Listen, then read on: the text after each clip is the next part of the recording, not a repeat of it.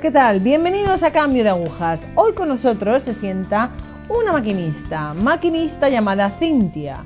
Cintia, ¿qué tal? Hoy eres nuestra maquinista. Bienvenida a nuestro tren. Muchas gracias a ustedes por haberme invitado. Un honor estar aquí, de verdad.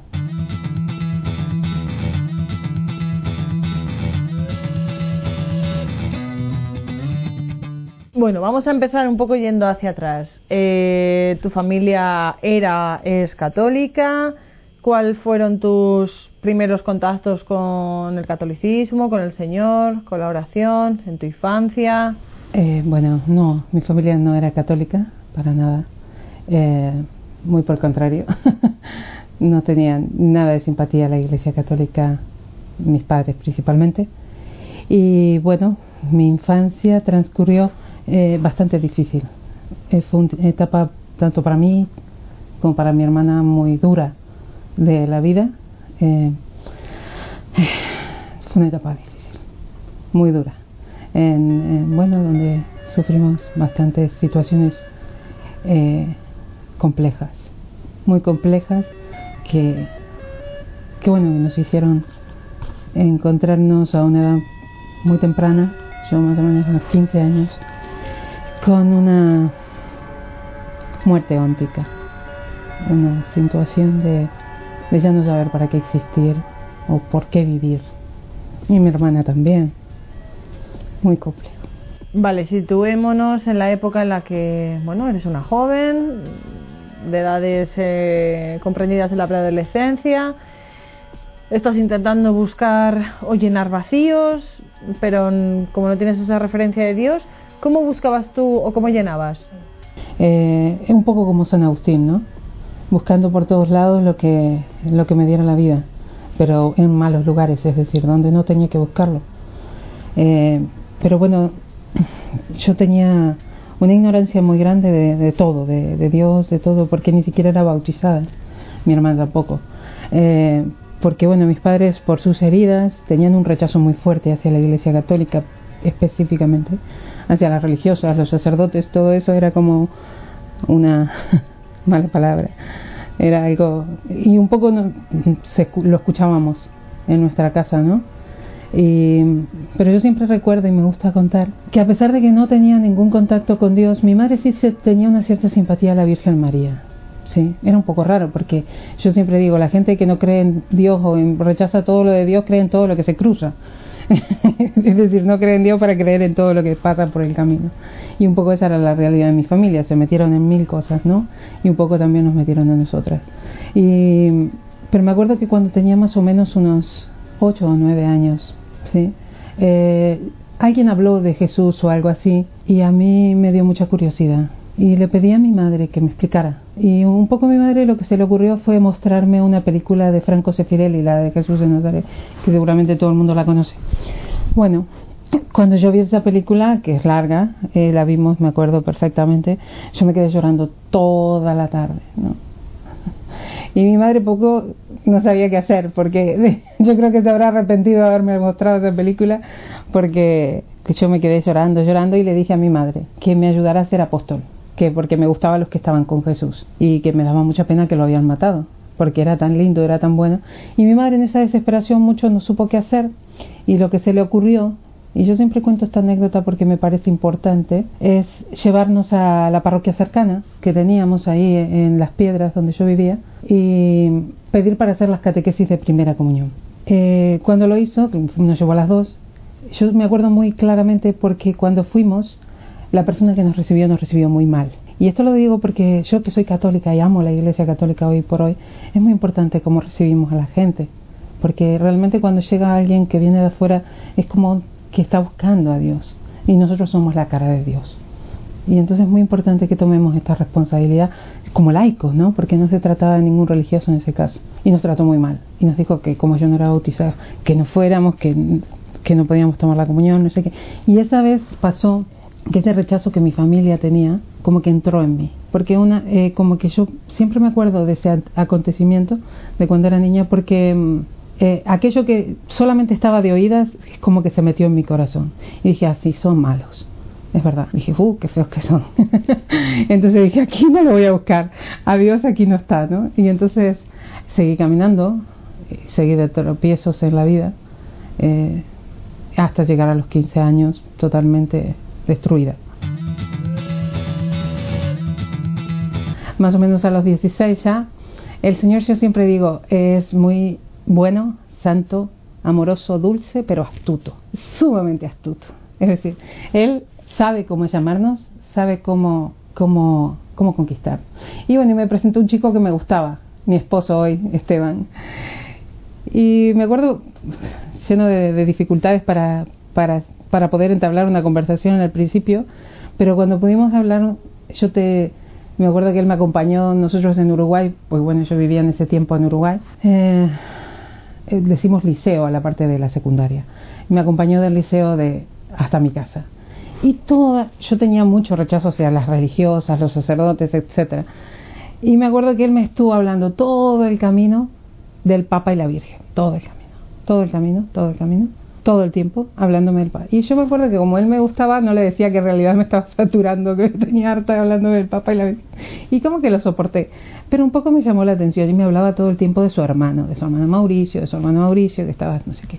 Y como que eh, fue él el gancho de Dios, ¿sí? Y luego fue Mauricio, quien ahora es mi padrino, Mauri, que le decimos, eh, que era seminarista de esa época y estudiaba, eh, el puente de Dios para mi vida, para mi conversión, que fue a los 16 años un año después de esta muerte terrible, el Señor no me dejó ahí y me vino a buscar.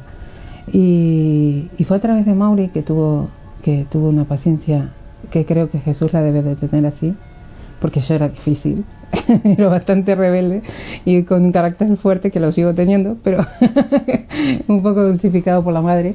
Pero él me explicaba todas las cosas, ¿no?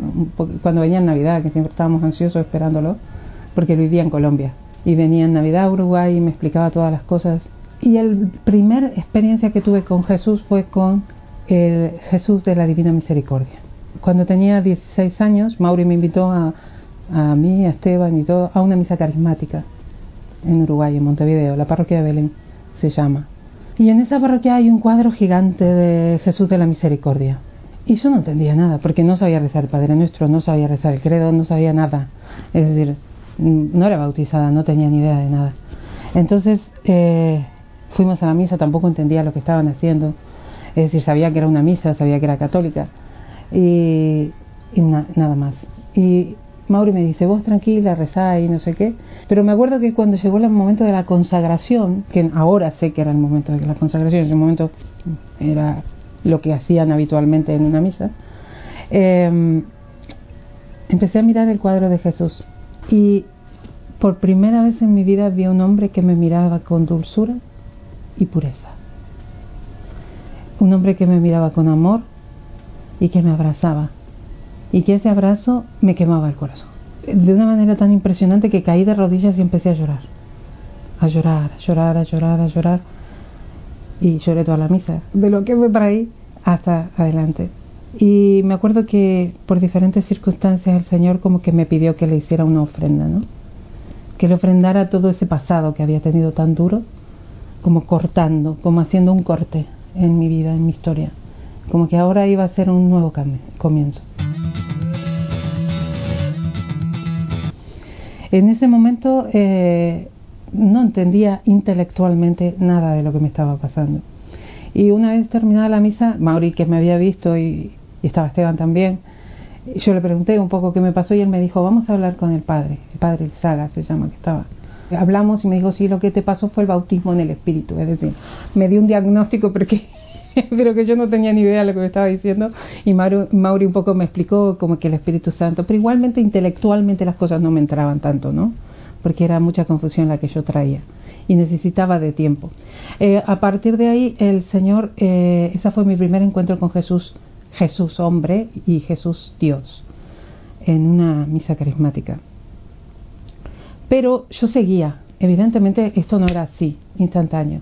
Es decir, seguía teniendo cosas en mi mente, muchos combates, muchas situaciones que de tanta cosa que había entrado en mi cabeza, entraban en contraposición con lo que iba recibiendo y era como que el Señor iba como exorcizando mi mente, ¿no? Eh, eh, a medida que yo iba aprendiendo cosas y a medida que me iba acercando al amor de Él, no a la doctrina, al amor, a través de las personas y a través de, de, momentos. Y entonces empiezan unas catequesis del neocatecumenado, porque los papás de mi marido eh, son responsables en, en las piedras de, del camino neocatecumenal. Yo no era bautizada y entonces me acuerdo que había abierto una palabra que era la de los gentiles, cuando Pedro bautiza a no sé cuántos gentiles, inmediatamente después de esa misa. Entonces Mauri me dice, eso es que Dios te está pidiendo que te bautices. ¿ah? Era como el traductor de Dios.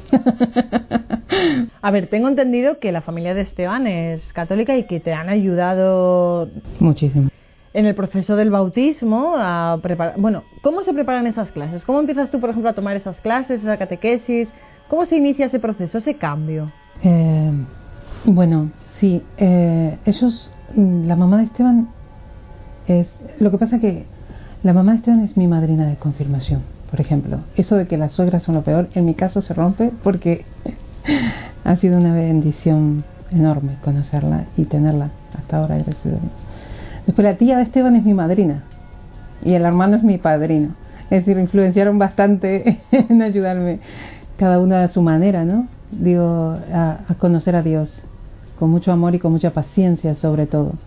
Pero sobre todo para el bautismo fue porque, ya te digo, me invitaron a, ir a las catequesis del camino no neocatecumenal cuando tenía 16 años para hacer unas catequesis de adulto y a su vez una preparación para... Esteban es católica y que te han ayudado muchísimo en el proceso del bautismo a preparar... Bueno, ¿cómo se preparan esas clases? ¿Cómo empiezas tú, por ejemplo, a tomar esas clases, esa catequesis? ¿Cómo se inicia ese proceso, ese cambio? Eh, bueno, sí, eh, ellos, mm, la mamá de Esteban es, lo que pasa que la mamá de Esteban es mi madrina de confirmación, por ejemplo. Eso de que las suegras son lo peor, en mi caso se rompe porque ha sido una bendición enorme conocerla y tenerla hasta ahora, gracias a. Después la tía de Esteban es mi madrina y el hermano es mi padrino. Es decir, influenciaron bastante en ayudarme, cada una a su manera, ¿no? Digo, a conocer a Dios con mucho amor y con mucha paciencia sobre todo. Pero sobre todo para el bautismo fue porque, ya te digo, me invitaron a, ir a las catequesis del camino no neocatecumenal cuando tenía 16 años para hacer unas catequesis de adulto y a su vez una preparación para el bautismo. Eh, empecé en el camino neocatecumenal, eh, unas catequesis que nos invitó, que Esteban me invitó, pero que él cuando me invitó pensaba no ir, porque él también andaba como Ahí más o menos, ¿no? Eh, todavía no había tenido ese encuentro fuerte con Jesús. Y entonces yo le, me acuerdo que le dije, no, no, yo no voy si no vas vos. O vamos los dos o no va ninguno. Es decir, yo no pienso ir sola. Y así fue que en realidad Dios nos fue tocando un poco a los dos. Empezamos el camino neocatecumenal en una comunidad que para mí fue impresionante. Es decir, hasta el día de hoy la recuerdo y fue la experiencia más fuerte de familia que tuve en en mi vida hasta ahora, hasta ahora que he vivido otra muy similar. Pero éramos una comunidad muy pequeña y quienes estábamos lo saben y, era una familia. Era muy tremendamente profunda y para mí fue una experiencia muy fuerte porque si bien tenía familia, no es que me faltara familia, eh, nunca había tenido una familia de esa manera, una familia en Dios. En esa comunidad eh, yo me sentí que Dios me había dado todo, madre, padre, hermanos, todo junto, porque era hermosísima. Y empecé a hacer el, camino de catecumenal que tiene una serie de pasos y que fue una gran bendición en mi vida. Estuvimos ocho años porque aprendí muchísimo de la palabra. Yo era muy ignorante, era muy ignorante de todo. Pero una de las cosas que quería contar también es que cuando encontré a Jesús y me dijeron eso del bautismo del Espíritu, todo, yo no entendí nada, pero lo que me pasó la semana siguiente fue que empecé a tener una sed voraz por aprender de la iglesia. Es decir, quería leer todo el libro de santo que se cruzara por delante mío. Quería leer el catecismo, quería saber qué era eso que estaban, qué era, por qué en ese lugar me había pasado lo que me había pasado. Porque había ido a muchos lugares y nunca me había pasado eso. Es decir, quería ver realmente qué era esto de la Iglesia Católica, ¿no? Que tanto mal me habían hablado y que, bueno, que, que, había de verdad de todo esto, ¿no? Y yo soy bastante exigente en, los términos de, de coherencia y de congruencia. Y soy muy dura. Es decir, en ese sentido yo en esa época era más todavía. Eh, necesitaba ver coherencia en las cosas, ¿no? Para poder creer. Y bueno, entonces lo que vi de la familia de Esteban, de la mamá, de, del hermano, de la tía, Lilian, que es mi madrina, fue, a pesar de sus defectos, como todos los tenemos, una fuerte fortaleza en caminar hacia la santidad. Es decir, querían ser lo que decían y querían, eh, querían agradar a Dios, querían luchar por la santidad. Que, y era sincero, se notaba, se notaba. Y encima Mauricio mucho más también, porque él tenía situaciones muy duras, las que atravesaba, que a mí me impactaba, porque yo había venido una situación muy dura, y verlo a él vivir la fe de esa manera me impactaba poderosamente porque me hacía ver esto de que las situaciones de la vida te pueden marcar, sí te pueden condicionar, pero no te pueden determinar. Es decir, más allá de lo que hayamos vivido, y yo lo veía ir sufrir una cruz dura en ese tiempo, yo no entendía mucho por qué le pasaba lo que le pasaba, pero sabía que estaba sufriendo muchísimo y era un hombre de Dios. Y veía firmemente cómo él lo vivía esa cruz. Entonces veía como esa cruz a él no lo destruía. Y lo que yo había sufrido sí me había destruido. Entonces yo quería ver por qué pasaba eso y veía que era porque la vivía con Cristo, no la vivía solo. Entonces a partir de ahí yo dije, bueno, listo, si me toca sufrir, quiero sufrir con Cristo. sufrir sola nunca más. Y bueno, y ahí fue que fui a una convivencia de jóvenes en los maristas con el camino neocatecumenal. Pero cuando fui a esa convivencia de jóvenes fue una cosa muy eh, particular. Fue un encuentro con Dios Padre. Porque a mí me tuvieron que encontrar, creo que toda la Santísima Trinidad para poder agarrarme, porque no era muy fácil, ¿no? Eh, en esa convivencia de jóvenes yo era una persona muy antisocial, sumamente antisocial, muy desconfiada, no me vinculaba con casi nadie, no me gustaba hablar con nadie, no quería tener vínculos con nadie. Era muy de estudiar, muy cerrada, ¿no? Y herida, muy herida. Em, entonces me acuerdo que me invitan a una convivencia de jóvenes que me lleva el papá de Esteban, que ahora ya falleció, y, y la mamá. Y era en un lugar así como, como el lugar de, de, de Cantabria, así como como muy alejado de las carreteras. Eh, muy, muy difícil de, encontrar un transporte público después de que llegabas ahí. Después parecía que no era tan difícil, pero en ese momento yo no tenía ni idea. Entonces me acuerdo que nos llevan el auto y el papá de Esteban hace no sé qué, dos, tres, otros cuatro, y se van, pero como algo natural. Pero yo entré como en una crisis, porque sentí que me habían abandonado ahí en el medio de la nada y que no sabía ni que si eso no me gustaba, porque era la primera experiencia que tenía, que cómo me iba. Y todo el mundo contento, como en todos los retiros, todo el mundo, ah, hola, hola, hola. Y yo decía, ay, Dios santo, ¿qué hago acá? Y entonces eh, yo tenía 17 años a esa altura, entonces agarro y voy a, mm, digo, está, listo, me empecé a enojar, ¿no? Me empecé a enojar porque no me gustaba lo que estaba viendo. Entonces, pero no decía nada. Entonces dije, listo, voy y me registro y espero que me manden una habitación de, de uno y me quedo ahí los tres días hasta que me vengan a buscar y chao. Y me lo metí en la mente. Bueno, este aquí que me voy a, registrar ahí a, a, donde había que registrarse y me mandan a una habitación con 40 chicas. Me quería morir. Era inevitable tener contacto social con la gente. Me acuerdo que fuimos a la primera charla del viernes y dijeron que era silencio y era lo único que me daba paz a mí, porque dije, ah, listo, no me van a hablar. Y encima la chica que estaba en, el, en, el, en la cama de arriba, ella era muy simpática, Janet se llama, siempre me acuerdo, la conozco hasta hoy. Ella me decía, te presta la toalla, te presta no sé qué, no sé qué, y me decía, ¿de dónde venís? Y que yo lo que menos quería era hablar. Y ella toda dulce ahí, toda simpática, toda súper acogedora, y yo era, estaba en una crisis terrible. Me acuerdo que en esa época uno de los instrumentos que había usado Mauri para ablandar mi corazón era darnos cassette de Martín Valverde. Y era lo único que yo escuchaba. Evidentemente en esa época yo no iba a escuchar a un sacerdote, ni menos a una religiosa, a nadie, porque tenía todas esas malas ideas todavía en la cabeza, aunque estaba un poco más blanda, pero todavía no, no, no estaba abierta, ¿no? Entonces eh, agarré y dije, para aislarme, en esa época usábamos cassettes, no existían ni los CD, ni los DVD player, todo eso. Me puse un cassette de Martín Valverde y me puse unos auriculares y me acosté. Y estaba muy enojada. Y una de las canciones que a mí me encantan de Martín Valverde, por una situación concreta de mi vida, una necesidad de padre muy fuerte, es Gracias Padre, que es una canción que él tiene, hermosísima. Entonces cuando empiezo a escuchar Gracias Padre, me acuerdo perfectamente que era de noche, empecé a enojarme más. Mucho, muchísimo. Y al medida que iba escuchando, estaba, era de noche, todo el mundo estaba durmiendo, yo trataba de no hacer ruido, y estaba en la cama de arriba, o debajo, no, no de arriba. Y, y me empecé a enojar con Dios Padre. Mucho. Pero mucho. Y empecé a decir, qué gracia, qué Padre. ¿Dónde estuviste? ¿Qué hiciste? Vos sos mi Padre. ¿Por qué no me cuidaste? Le empecé a decir a Dios, ¿qué era ser un padre si, si me había pasado todo lo que me había pasado? Entonces está, en el camino neocatecumenal usamos mucho la Biblia, gracias a Dios. Y ya me habían regalado el papá de Esteban una Biblia de Jerusalén.